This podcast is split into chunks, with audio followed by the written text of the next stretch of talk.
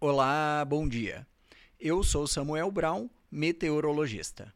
Este é o Boletim Semepar Informa com a previsão do tempo para 21 de junho de 2022 no Paraná. O inverno começa oficialmente nesta terça-feira no Hemisfério Sul e o primeiro dia da nova estação deve ser com pouca chuva no Paraná. Possibilidade de algumas pancadas de chuva rápidas e localizadas apenas nos setores mais ao sul do estado perto da divisa com Santa Catarina. Na maioria das regiões paranaenses, o tempo fica estável, com temperaturas elevadas à tarde.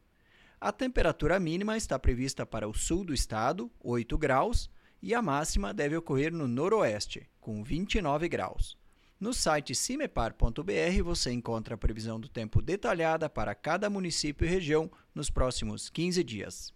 Cimepar, Tecnologia e Informações Ambientais.